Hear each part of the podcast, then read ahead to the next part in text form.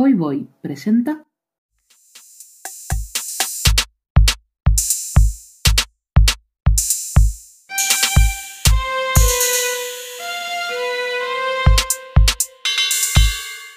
Hola, ¿qué tal? Esta es la hora en la que estás escuchando este informativo, una hora menos en las Islas Canarias.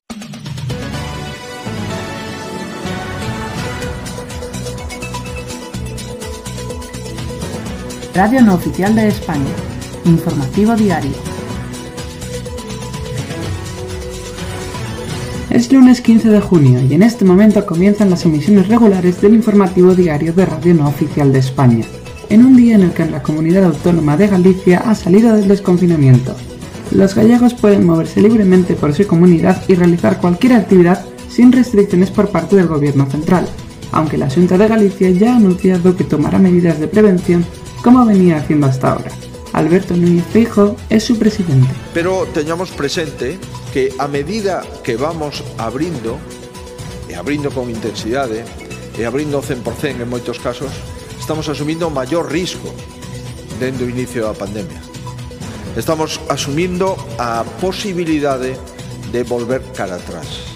400 turistas alemanes han llegado hoy a la isla de Mallorca dentro de la prueba piloto organizada por el gobierno de las Islas Baleares. Estos primeros turistas han sido sometidos a las pruebas PCR y no tendrán que guardar los 15 días de cuarentena obligatoria para visitantes extranjeros impuesta por el gobierno central. Por cierto que Pedro Sánchez ha anunciado que adelantará la apertura de fronteras al 21 de junio. El 21 de junio se abren las fronteras, salvo con Portugal, que será el 1 de julio, Continuamos con la previsión del tiempo para mañana martes.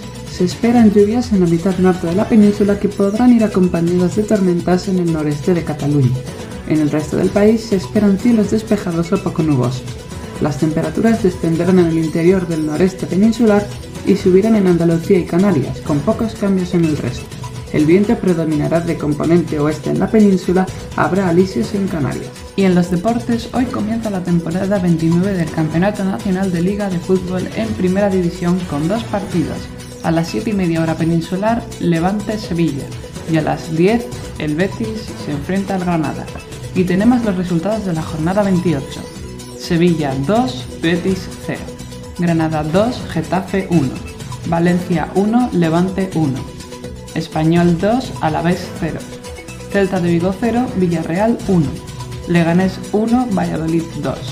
Mallorca 0, Barcelona 4.